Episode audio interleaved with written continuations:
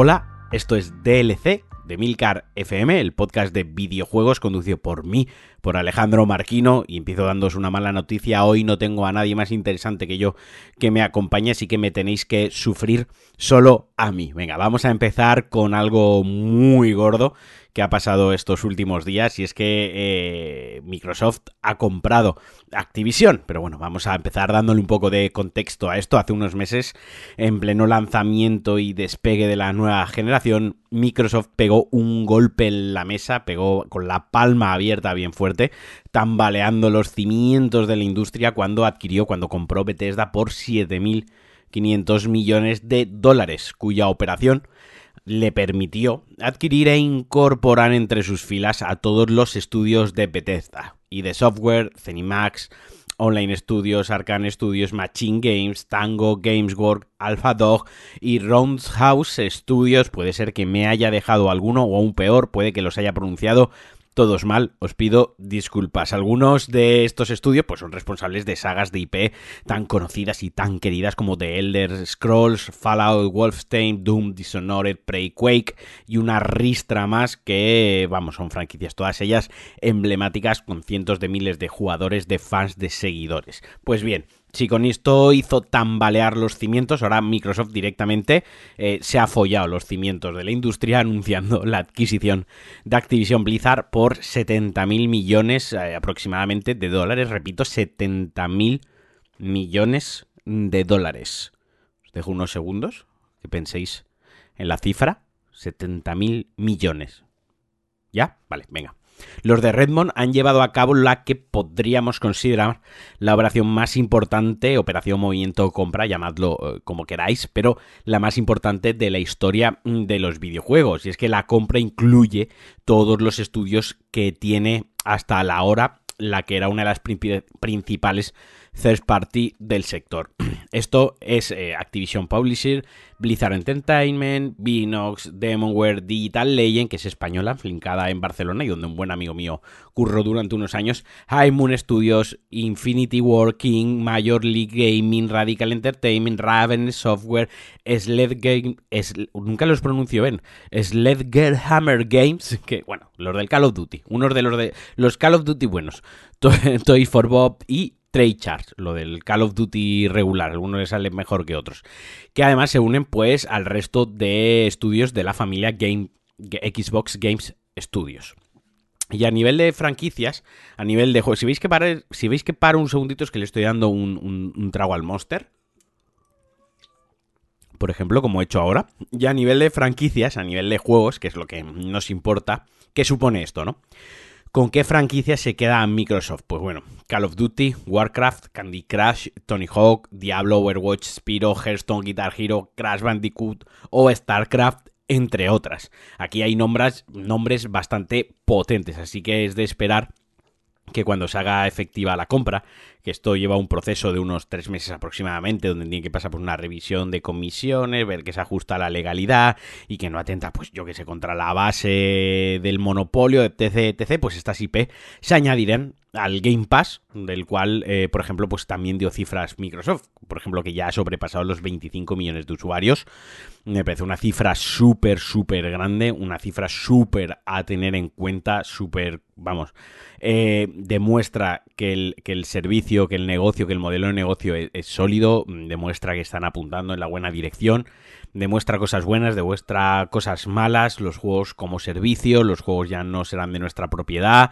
Esto me aterra, me gusta a la vez, porque por una parte pues mola lo de pagar.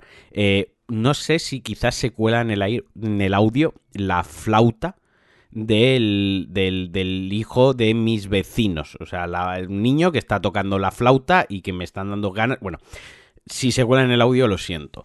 Así que eh, lo que decía, 25 millones de usuarios, eh, juegos como servicio, el futuro mola, ¿no? Pagas una suscripción y te olvidas. Por otra parte, también mola tener tu juego físico de PlayStation 3, que si un día cortan el servicio o cualquier historia rara, tú, si tienes una PlayStation 3 en el trastero, la sacas, la pones, la enchufas y juegas a tu juego. Bueno, pues ya sabéis de qué va un poco la movida. Así que con todo esto, Microsoft pasa a ser la tercera compañía más grande de videojuegos del mundo por detrás de Tencent, unos villanos y unos tiranos, pero, eso ya lo dejamos para otro día, y Sony. Y ahora ya con esto sobre la mesa, con, con las cartas presentadas, ¿qué nos depara el futuro o qué creo yo que va a pasar o qué quiero que pase? Lo primero es que espero algo que ya casi está confirmado entre líneas, es que Bobby Kotick, que es el actual CEO de Activision, se vaya a su putísima casa. O sea, al parecer, en el momento que se ejecute la compra como tal, dejará su cargo, uno en el que lleva 30 años, para probablemente una jubilación anticipada, aunque pues lo que dirá es algo rollo, después de tantos años, bla, bla, bla, bla, quiero tomarme un tiempo para disfrutar de mi familia, de mi vida y tal, una polla. ¿Y por qué digo esto? Pues para dar contexto, eh, para quien no esté al tanto, tras el destape de los casos de acoso sexual dentro de Blizzard, eh, Kotick protegió eh, a los, tras, tras, el destape y durante los años que tuvieron, que tuvieron lugar estos, estos acosos sexuales dentro de la compañía, protegió a los empleados involucrados, pero no a quienes sufrieron el acoso, no, a los putos acosadores. Pero es que además él mismo durante años fue acusado por varias empleadas por conductas inapropiadas, tanto dentro como fuera del, ambiente laboral, del, del, curro. Así que, vaya, que es otro pedazo de mierda. Dicho esto, y tras haberme desahogado un poco con el asunto, ¿Qué puede pasar con esto? Lo primero que espero, desarrollo de nuevas IPs, que es lo que necesita Microsoft. Nuevas IPs totalmente exclusivas y solo para ellos. También eh, que juegue bien sus cartas estratégicamente entre lo que deja exclusivo para Microsoft, es decir, entre crear nuevas IPs con todos estos estudios para darle para darle esa exclusividad a su consola, que quizás es donde gana la batalla a Sony, pero a la vez no perder otras sagas con una gran fanbase, con un gran número de usuarios eh, super fieles, jugadores super fieles, como por ejemplo franquicias como Call of Duty, como WoW, como Diablo, ¿no? Eh, y que lleguen a otras plataformas, porque así no, no estaría perdiendo los ingresos. Por ejemplo, es que yo me imagino que ahora dejas de vender Call of Duty en PlayStation y es que pierdes un auténtico pastizal. Si eres inteligente, es mejor llevarte el 50% de esas ventas, por poner un tanto por ciento, que no llevarte nada, ¿no? O sea, yo básicamente, o sea, sí, mucha exclusividad, mucho pollo gordeo, pero para eso hay, para mí, creo que, hay otro tipo de exclusividades que es donde, donde se pueden ganar estas batallas, ¿no? Y son más juegos a lo mejor single players, juegos con mucha narrativa, con que el apartado técnico sea una barbaridad, que tenga algún algo distintivo, algo significativamente diferenciador del, resto de juegos, ¿no? O que, marquen un antes y un después, o que sean una seña de, de vaya a ser una insignia de identidad de tu propia compañía, pero al final juegos multijugador y juegos masivos, pues eso, como digo, Diablo, por ejemplo, o Call of Duty, pues yo qué sé, eh, eh, llevártelo a intentar vincularlo a tu marca como algo rollo Gears of War o, o Halo, pues casi que no va a pasar. Así que vaya, y serían más inteligentes si, si lo seguiesen vendiendo en PlayStation. Que bueno, que hay rumores que están medio confirmado que así va a ser al menos durante los tres próximos años. Y otras cosas, pues por ejemplo, la suscripción del WoW. Molaría que estuviese dentro del Game Pass, ¿no? Imaginaos, eh, pues mm, dentro de esos 13 euros, pues tenéis también vuestra suscripción al WoW a quien le mole, o incluso las expansiones que vayan sacando, o que compre las expansiones pero la suscripción con el Game Pass, o viceversa, ¿no? Que eh, todas las expansiones y todo el contenido que vaya saliendo del WoW ya te lo quedes, ya sea tuyo, o sea, esté metido dentro del Game Pass, mejor dicho, y que tú simplemente pagues aparte, si solo quieres jugar al WoW, pues pagues aparte también la suscripción. Vaya, que no tengas que comprar las expansiones. Me estaba explicando fatal. Se me, he empezado yo mismo a hacerme un lío. Y también que espero de esto es a ver cómo reacciona Sony. A ver, el monopolio, que no creo que Microsoft esté cerca ni siquiera de lograr el monopolio, es malísimo y esperemos que esto eh, no pase, pero ni por parte de Tencent, ni por parte de Sony, ni por parte de Microsoft, aunque como digo, lo considero y lo veo bastante poco probable. Pero sí que es cierto que estos movimientos al final lo que sirven es para que la competencia reaccione. Y cuando hay un mercado donde, donde hay mucha competencia, el que suele salir beneficiado muchas veces es el usuario, ya sea por una bajada, una reducción de los precios o ya sea porque se añade valor a los servicios y a los productos de las otras compañías. Esto traducido en los videojuegos, pues a lo mejor se pone las pilas Sony y saca ya por fin su, su sistema, su servicio de de suscripción, ¿no? Y, a ver cómo lo hace. O, por ejemplo, la rumoreada durante esta semana retrocompatibilidad con PlayStation 3. Desde luego, Sony tiene que reaccionar con algo. Sony no puede seguir fundamentando su, su, estrategia de negocio en vender exclusivos en PlayStation 5 a 80 pavos y si te lo vendo en Play 4 y me pagas 10 euros, eh, te lo upgradeo gráficamente y dando unos juegos en el PlayStation Plus que, a ver, yo entiendo que ellos hacen al, final, cuando sacan al final del año, el, hemos dado 70 juegos por un valor de 960 euros. Una polla, o sea, quiero decir, estáis haciendo el valor de venta del juego en la Store tal cual a pelo, sin contar la depreciación que puede haber tenido desde el día que salió, que es un juego de hace dos años, por ejemplo. Quiero decir que no le aportan un valor añadido excepcional y, y súper grande. y rara vez tienen lanzamientos día uno y cosas así. De hecho, sin ir más lejos, mientras se estaba preparando para grabar esto, han anunciado los juegos del, PlayStation Plus del mes que viene. Y viene el UFC 4. Y luego viene del Tinas Chiquitinas, que es este spin-off que van a sacar de Borderlands. Viene como, como una demo. Eh, como una parte jugable, bueno, no sé, una cosa rara, tampoco me he metido mucho a leerlo, simplemente sé que he torcido, he torcido el morro en cuanto, en cuanto lo he visto.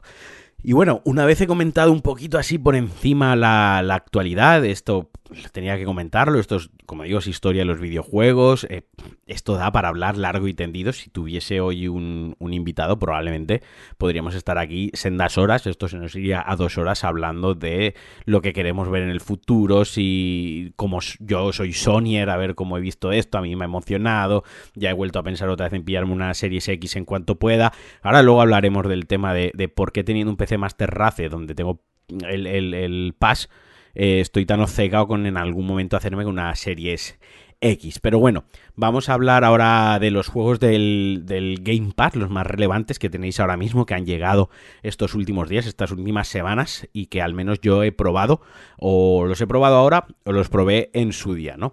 Para empezar, el, quizás el más llamativo, junto al Hitman Trilogy, del que ahora también hablaré, es el Rainbow Six Extraction, que es la última entrega de Rainbow Six o una especie de spin-off. Esto nace de un evento que se realizó en Rainbow Six Siege, que ya sabéis que actualmente es un juego multijugador eh, competitivo como, como servicio, donde vas comprando operadores, vas comprando ampliaciones, temporadas, mejor dicho, por temporadas, pues hicieron un evento de fin de semana para tres jugadores contra la, la IA, o sea, PvE, que luchabas pues contra una, una, especie de alienígenas, ¿no? Y tenías que cumplir unos objetivos como despejar la sala, elimina el nido, eh, extrae a los supervivientes, cosas así, ¿no? Una especie de Left 4 Dead mezclado con Rainbow Six, eh, con esa jugabilidad, ese feeling, ese gameplay tan realista, digamos, de simulación con las armas, pero con la ciencia ficción. De aquí, con el tiempo, pues ha nacido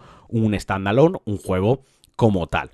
Un juego que tiene todas las virtudes de Rainbow Six, pero no tiene el, suficiente, la suficiente personalidad como para eh, triunfar por sí mismo, ¿no? Como para dejar huella. Vaya, es un shooter cooperativo, cumple para, para pasar un buen, un buen rato.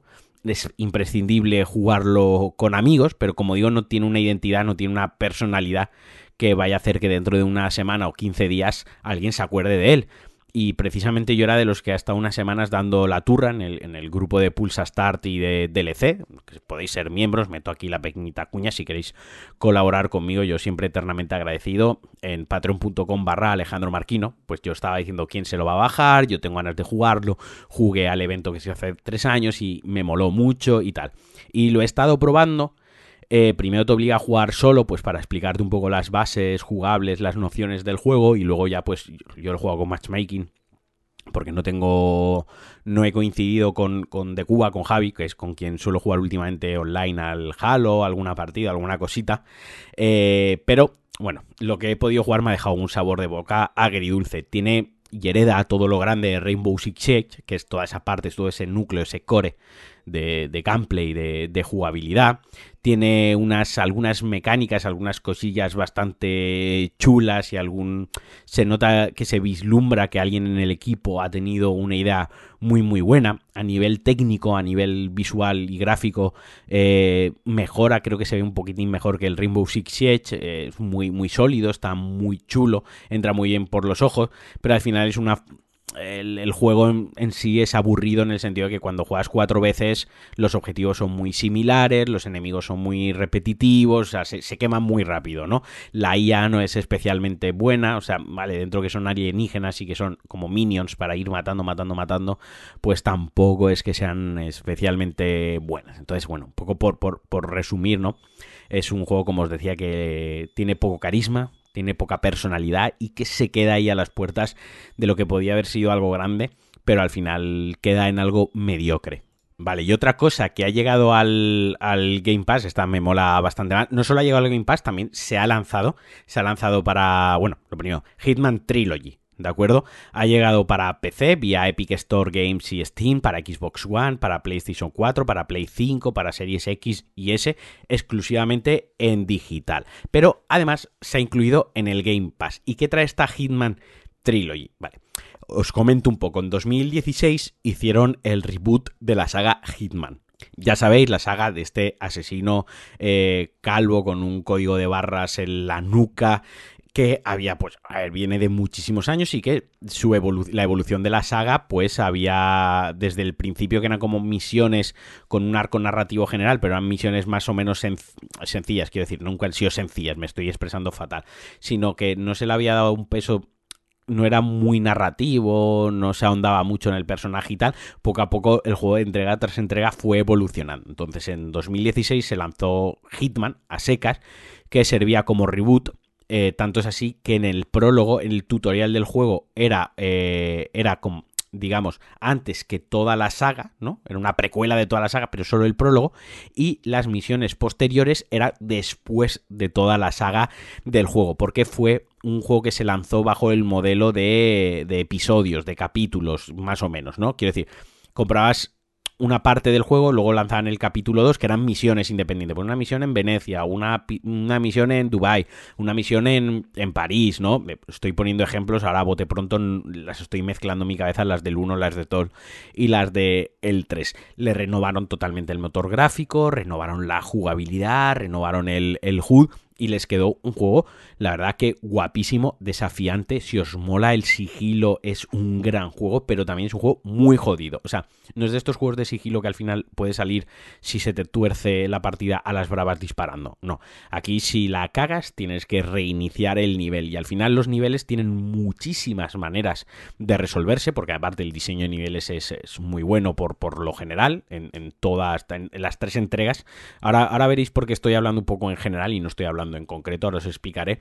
Pero el diseño de niveles es brutal y hay como 50, 60, 70 formas de, de, acabar con la misión, ¿no? De llevarla a cabo, o sea, casi tantas como tu, tu imaginación. Es un, era como un juego que, que te permitía mucho jugar, valga la redundancia, y que, que te invitaba a experimentar. Luego más tarde llegó Hitman 2. Y por último, hace dos años, creo, o hace año y medio, se lanzó Hitman 3. ¿Y por qué estaba tratando todo el rato, lo estoy tratando todo como, como un mismo juego? Pues veréis, porque IO Interactive eh, hizo una cosa bastante guay, eh, rara, que no se suele hacer, eh, no estamos acostumbrados a que se mire tanto por el, por el jugador, que fue que si tú tenías Hitman 1 comprado, y con todas, o sea, todas las, todas las mm, episodios, todos los episodios comprados, y te comprabas Hitman 2, podías importar esos mapas a Hitman 2 y jugarlos con tanto las mejoras visuales de Hitman 2 como las mejoras de gameplay de Hitman 2. Pero no solo se quedó ahí, sino que cuando se lanzó Hitman 3, lo mismo, te podías llevar el Hitman 1 y el Hitman 2. Y además, en nueva generación, Hitman 3 venía con, pues, con los modos de rendimiento, ray tracing y demás, y también dejaba importar tanto los mapas del 1 y del 2 con todas las novedades y con todos los upgrades que tenía tanto a nivel jugable y gráfico como os decía la tercera entrega. Esto, esto llegó a ser un poco caótico y, llegó a tener cierta trampa en tanto en cuanto que, por ejemplo, yo tenía el Hitman 1 y el 2 del, del, del Plus, lo tenía en el Plus, ¿no?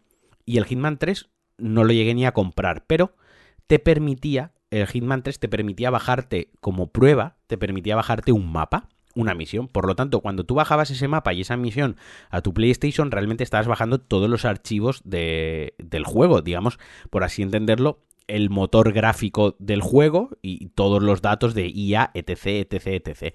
Entonces, una vez tenías eso, te importabas tu Hitman 1 y tu Hitman 2 y podías jugar al 1 y al 2 con el ray tracing, con el HUD mejorado más bonito, con el, las mejoras del DualSense, etc, etc, del, Hitman 3 en nueva generación. O sea, es un poco lioso, pero estaba guay. Aquí al final lo que han hecho de, mira, Hitman Trilogy, el, el, todo junto, todo.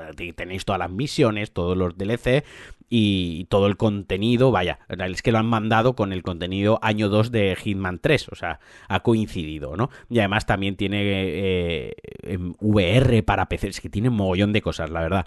Es chulísimo todo como han cuidado el lanzamiento y el reboot de nuevo de, Hitman. Y como os decía yo os lo recomiendo si sois fan de la franquicia sois fan del sigilo y si tenéis paciencia. Es un juego que requiere de paciencia de observación es un juego donde tienes que desentrañar el puzzle de muchas maneras posible y quizás lo que más me menos me gusta es que sí que tiene un arco narrativo, pero al estar enfocado como misiones independientes, como contratos de asesino independientes, pues se difumina un poco más. Y que muchas veces para disfrutar al 100% del juego tienes que rehacer muchas veces la misión para obtener mejores puntuaciones, lo que te desbloquea pues por ejemplo atuendos, arma, accesos, me explico con esto de accesos. Por ejemplo, vas a un pase de moda, ¿no? Y la primera vez que lo, lo, juegas, pues entras como un invitado por la puerta principal. Pero si consigues cierta puntuación, desbloqueas que puedas iniciar la misión en la cocina disfrazado de cocinero. Y si luego desbloqueas otra cosa, pues empiezas como técnico de televisión, ¿no?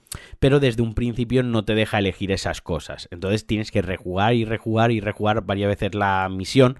Misiones que se pueden llevar a cabo en 3 minutos, o en 30 minutos, o en 40 minutos, con sus habituales marcadores, ¿no? Pues si has matado, si has hecho bajas no letales, si te han pillado, si no te han pillado, si has usado el hacha, si has usado el destornillador, si has dejado que caiga una lámpara, etc, etc. Entonces es un juego que sí que es muy corto porque si vas a pincho y sabes lo que tienes que hacer porque te memorizas de pe a pa cómo se cumplen las misiones, pues igual no va de coña, en tres horas te pasas Hitman 1, en 3-4 horas te lo puedes pasar, pero es un juego que se diluye y se dilata muchísimo porque el grosso de los jugadores pues somos unos mancos y la verdad que te tomas mucho tiempo en experimentar, en fallar, en morir, en que te pillen, que te maten y muchas veces hacer la misión con el, con, vamos, lo menos estiloso posible, con una puntuación de mierda, lo que es simplemente superar la misión. Pero yo os digo, a mí me ha dado muchas horas de entretenimiento, a mí me ha gustado mucho, yo ahora mismo no tengo tiempo para bajarme la trilogy en el Game Pass, empecé y volver a darle caña porque requiere de mucha paciencia. Además, yo lo empecé en PlayStation,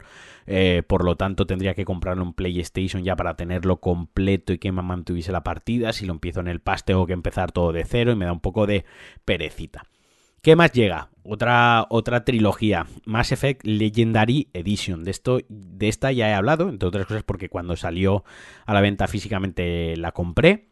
Jugué, eh, trae Mass Effect 1, 2 y 3. Eh, yo ya he jugado el 1, mi pareja Sandra ha jugado el 2, pero yo he estado con ella mientras jugaba la partida y nos quedaría por jugar el 3. Poco que decir respecto a la saga, por mi parte, porque la empecé a jugar este año por primera vez, pero también es una de las sagas con más fans y más queridas dentro de, de los videojuegos y que trajo, nos mm, regalaron una remasterización bastante, bastante currada, por lo menos a, en lo que se respecta ¿no? al apartado visual, ¿no? Eh, no es un remake, eso tiene que quedar claro desde el principio, es una remasterización, aunque sí que es verdad que va un poco más allá de lo que suele ser habitual en, en las remasterizaciones. O sea, tiene pues un aumento de resolución y, de los frames, va a 60 frames los tres juegos, un nuevo sistema de iluminación y de sombras que sobre todo en los planetas y en ciertos eh, escenarios así que se ve el espacio es bastante acojonante, bastante bastante chulo, ¿no? Eh, texturas totalmente descomprimidas, es decir, la textura original para que, se vean de puta madre a, estas resoluciones nuevas, eh, mejores shaders, anti-aliasing, modelados, los efectos efectos visuales, efectos especiales, por así decirlo, mejora. O sea, todo, todo este tipo de cosas. Lo que sí que se dejaron aparte, y esto sí es un poco me, son las, las animaciones. No rehicieron las animaciones. De hecho, bueno, volvemos a lo mismo, es, un, es una remasterización, un remake. Y sí que es verdad que las animaciones, a ver, dejan ver que es una trilogía que ya tiene bastantes años, que no estamos hablando de una cosa ni siquiera hace tres años.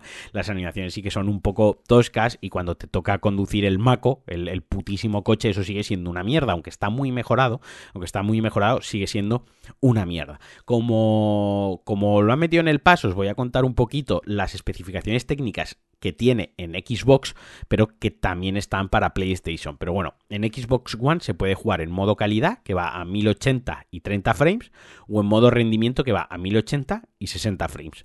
No entiendo quién querría el modo calidad versus el de rendimiento, porque en la One, por lo menos, la única diferencia que hay es el desbloqueo de la tasa de frames.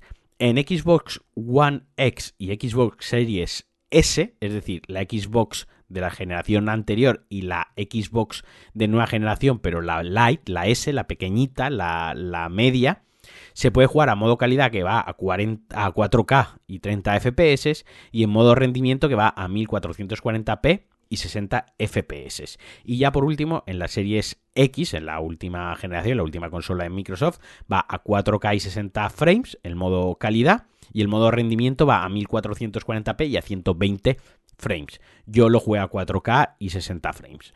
Eh, si tenéis PC, pues obviamente lo podéis jugar a todo lo que de vuestro PC a calzón quitado con la polla pegando en la mesa, ¿no? Pero bueno, así por sintetizar un, sintetizar un poquito, pues el juego obviamente sigue siendo, sigue trayéndonos una de las mejores trilogías de, la historia de los videojuegos y, y, yo la he conocido este año, pero es que el 1 y el 2 son brutales, ojalá lo hubiese hecho muchísimo, muchísimo antes. Es una remasterización que se nota que está cuidada a todos los niveles posibles para ser una remasterización y un remake. Insisto en esto, que decir, el sonido, iluminación, las texturas, el, el, HUD, las mejoras jugables del 3, del 2, del 1, todo junto, es decir, le da un empaque a la trilogía y que, que eso quiero decir, al final es como el Metro Redux, ¿no? Cuando sacaron el Metro 2033 y, su segunda parte, que luego sacaron el Redux este que cogía lo, mejor de la segunda parte, tanto jugable como gráfico, y se lo metían en la primera parte, ¿no? Y quedaba como, como todo parecía un único juego.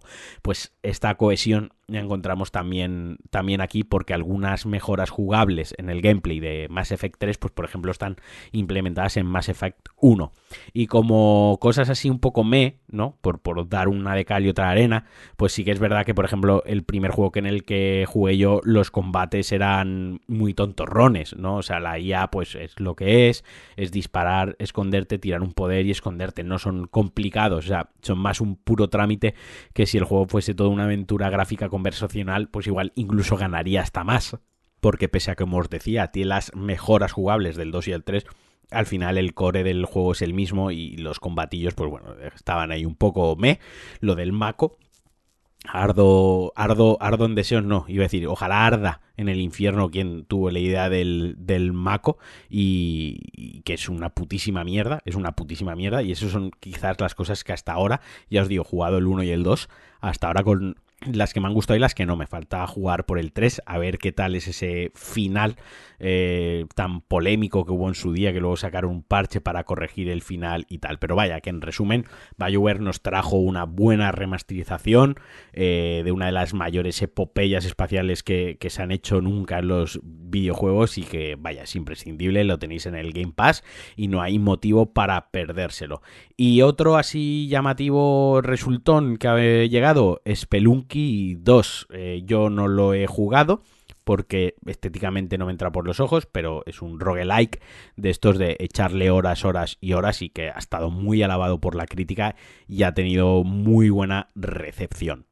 Y para, para los de PlayStation, el último juego que metieron el mes pasado y que ya, ya va a salir la semana que viene, o sea, si escucháis esto y no lo habéis canjeado, no lo habéis añadido, mejor dicho, a vuestra biblioteca, corred a hacerlo, aunque no lo vais a jugar.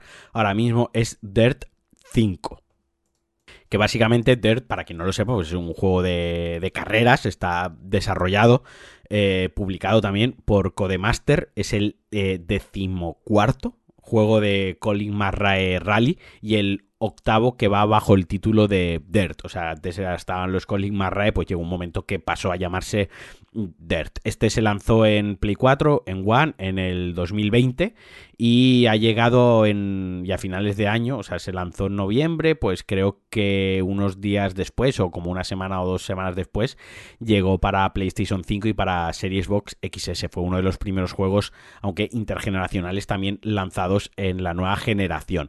En lo que se refiere a la jugabilidad, eh, son carreras todoterreno, carreras de rally. El juego está más enfocado a la, a la, arcade que a la simulación, aunque tiene bastantes opciones, bastantes opciones para quitar ayudas y hacer el juego difícil y más eh, cercano a la simulación, pero sin perder la perspectiva de que seguimos estando ante un juego de rallies todoterreno arcade, ¿no? Y en este pues nos lleva por Brasil, Marruecos, China, Italia, Noruega, hay un montón de tipos de vehículos, o sea, cuando empiezas la prueba te dice los tipos de los vehículos que hay para esa prueba. Eh, gráficamente el juego en PlayStation 5 es una chulada, yo lo juego a 60 frames, se ve súper bien y el tema del Dual Sense, de los gatillos ápticos, es otra chulada. O sea, el freno, cómo vibra el acelerador, la resistencia que tiene el acelerador, se le puede también configurar las zonas muertas. Está súper, súper chulo. Quizás lo que menos me está molando es eh, que hay muchas cosas para comprar en la, en la Store. Muchos, muchos coches por los que hay que pagar, que vale que el juego yo lo estoy jugando en el Plus, no he pagado por él, porque ni siquiera pago la suscripción, porque se la robo a Alex Liam, la comparto con él, pero la paga él, pero quien se compre el juego, quien se comprase el juego en su día a full price y ahora para más coches tenga que seguir pagando, pues yo entiendo es un poco bajona, es un poco eh, coñazo. Pero quitando de eso, ya os digo, un juego que me está divirtiendo mucho, se controla muy bien, o sea, lo que es el gameplay, la conducción arcade divertidísima, una dificultad que está bastante ajustada en cualquier nivel. He probado desde el más fácil hasta el más complicado y el juego no es injusto. Ajusta muy bien, como digo, la dificultad. Muy visual, entra muy bien por los ojos. Los escenarios están muy chulos, los efectos están súper chulos también. Los coches están currados tanto por fuera por dentro. La música está guay. Vaya, que es un juego que para echar dos o tres carreras, como un poco como, como juego el Forza. Lo que pasa que del Dirt, lo que me gusta es que al no ser mundo abierto, es más rápido echar carreras. Pues yo entro, sigo con mi progreso, le doy y venga, a la siguiente carrera venga, a la siguiente carrera, venga, ahora quiero hacer una contrarreloj o ahora quiero hacer una carrera full arcade, ¿no? configurando yo eh, cuántas vueltas, cuántos rivales y las condiciones climatológicas, ¿no? Y en Forza sí que es verdad, pues que tengo que ir del punto A al punto B, que hay como un poquitín de historia entre medio metida y que roba algo más de tiempo y esto es algo más directo. Pero vaya, eh, un juego pues para tenerlo instalado y echar unas carreras cuando tenéis 10, 20, 30 minutos libres y no os queréis meter en avanzar en el juego que estáis dándole, dándole caña ahora mismo. Y ya para ir acabando, porque hoy estoy, como decía, solo, no, como decía, no, y como habéis escuchado durante más de media hora, os voy a comentar un poquito a lo que yo he estado jugando. Subí un Pulsa Start la semana pasada en el que comentaba que últimamente estoy sin, muchas ganas de, jugar por muchos motivos, eh, de que hay ahora mismo muchas circunstancias que hay en mi vida. Se me estaban yendo como un poco las ganas y el interés por jugar, incluso eso me, me hacía sentir mal, tanto el perder las ganas de jugar como el jugar, era complicado. Así que decidí para ver si volvía a cogerle un poquitín del gustito, me volvía a enganchar a algún juego, irme a un juego que me, me traía muy buenos recuerdos y un juego que lo recuerdo con muchísimo cariño, tanto cuando se lanzó, cuando lo jugué y demás, y ese Red Dead Redemption 2, que ese juego es como mi pequeño refugio dentro de los videojuegos, ¿no? Cuando no sé a qué jugar cuando estoy desganado, cuando pierdo la motivación por los juegos, por ejemplo, me pongo el Red Dead Redemption y a poco que juegue me engancho. A poco que juegue me divierto con él. Y no es que lleve muchísimas horas, porque miré el cómputo de horas generales y en total llevo 150 horas jugadas, no son tantas para, para este tipo de juego y para un Red Dead Redemption, pero es que está tan bien escrito, el juego es tan bonito, el juego incluso con el, con el delay este, con el input lag que tiene adrede para que se controle pesado, que, notes que eres un vaquero tosco, ¿no? Que en el, en el oeste las armas eran toscas, los caballos eran toscos, la ropa era incómoda, ¿no? Tiene, tiene este pequeño delay que hace que se sienta tan pesado el, el personaje. Incluso eso es disfrutable. Hasta las misioncitas de caza, de bandolero, de bandido, de lo que sea, incluso dar un paseo con el caballo, lo disfruto tanto hasta cuando me siento en las hogueras a hacer balas o a hacer eh, elixires y a cocinar y tal todo lo que rodea Red Dead Redemption no puedo hacer más que disfrutarlo una y otra vez. Y gracias a meterme ahí el gusanillo con el Red Dead Redemption, pues he empezado otra vez a jugar cosillas y decir, venga, va, voy a ponerme ahora a jugar un rato a esto. Voy a ponerme a jugar otro ratito a esto, ¿no? Y venga, qué ganas de que salga el Horizon y qué ganas de que salga el Elden Ring, ¿no? Pues bueno, entre otros, eh, dije, venga, va, voy a jugar el Dying Light, porque dentro de poco sale el Dying Light 2. Yo no he jugado al 1, a ver qué onda. Y lo vi por 4 pavos para Steam y me lo pillé en, ordenador. Vale, pues me, me, he cagado pipo. O sea, mm, directamente no voy a pillar la secuela, no, la voy a ignorar y no voy a seguir con el juego. O sea, me caga vivo. O sea, yo lo he dicho muchas veces que los juegos de miedo me dan mucho miedo y, por lo general, yo qué sé, un Resident Evil, pues al final me los acabo pasando porque son pasilleros, ¿no? Pero si ya me metes eh, un juego de mundo abierto, en primera persona, de zombies, de monstruos, con ciclo noche y día, que por la noche es acojonante y demás, o sea, ya me estás metiendo demasiados factores que me dan miedo como, como para que yo aguante más de 5 minutos sin llorar jugando a este juego. Quiero decir, eh, The Last of Us da mal rollo, pero The Last of Us me lo, me lo pasé, me daba miedete, algún momento algún susto, algún gritito, pero al final era un pasillo, era de ir a A a B con los scripts de los sustos que iban a salir, los enemigos puestos en su sitio y venga, va, pues paso este mal trago, cojo aire y me lo paso, ¿no? Lo que decía con los Resident Evil. Bueno, pues hay que pasar esta zona, me da un mal rollo que flipas, pero paso la zona y ya está. Pero aquí no. Aquí es que como es un mundo abierto, pues a, veces pasando por sitio y no para ver zombies, por la noche te vienen por detrás en primera persona, además que no lo ves, pueden escalar algunos, se dejan caer, o sea, el juego en sí, el juego está súper chulo, porque el control está guapísimo, o sea, el parkour es súper, súper intuitivo y es súper satisfactorio. Eh, pegar con las armas a melee también mola mucho. Gráficamente, para ser un juego creo de 2015, se ve polludísimo, se ve súper bien, súper resultón. O sea, la segunda parte va a estar chulísimo a nivel gráfico. Y además es un juego súper profundo, que tiene mil tonterías de craftear, de armas especiales. Viene, lo pillé con los DLCs y, toda la historia. O sea, quiero decir que no lo vaya a seguir jugando no es porque crea que es mal juego, sino porque, insisto, me cago vivo. Y viniendo a esto, eh, como os decía al principio, le estoy dando vueltas a pillarme una Series X porque, os voy a contar, yo tengo un despacho, tenemos en casa un despacho que es donde tengo el PC, donde estoy grabando ahora el podcast, donde trabajamos, donde hacemos cosas, ¿no? Seamos productivos o al menos lo intentamos y luego en el salón pues tengo la televisión. Entonces yo quería, muchas veces no juego al PC porque ya con la edad cada vez me resulta más incómodo jugar sentado en la silla del escritorio delante del monitor y además si he estado ocho horas estudiando o trabajando o haciendo podcast y tal delante del ordenador, automáticamente ponerme a jugar delante del ordenador en la misma habitación, en la misma silla, en, en todo igual, me da mucha pereza y acabo jugando en el salón porque me gusta estar sentado en mi sofá con la televisión grande y tal. Dicho esto, dije, venga, va, pues voy a tirar un cable HDMI de la torre a la tele. Para ello mm, vino Alex Liam, mi amigo, y casi reventamos el tabique de, de la pared. Pero eso es otra historia raro es, suerte tuve que no me tirasen de, casa y ya veremos si me devuelven la fianza cuando dejemos el, piso, ya veremos si nos devuelven la fianza, pero me estoy yendo por las ramas. Total, que pasamos el, cable y yo dije, ya está, ahora a jugar en, la tele a los juegos de PC. Y aquí habrá mucha gente escuchándome que pues si yo lo tengo así, yo lo disfruto, a mí me gusta, vale. Yo lo he probado y definitivamente no es para mí, porque yo tengo un monitor a 1440p, 144 Hz y tal, y mi televisión es 4K, 60 hercios.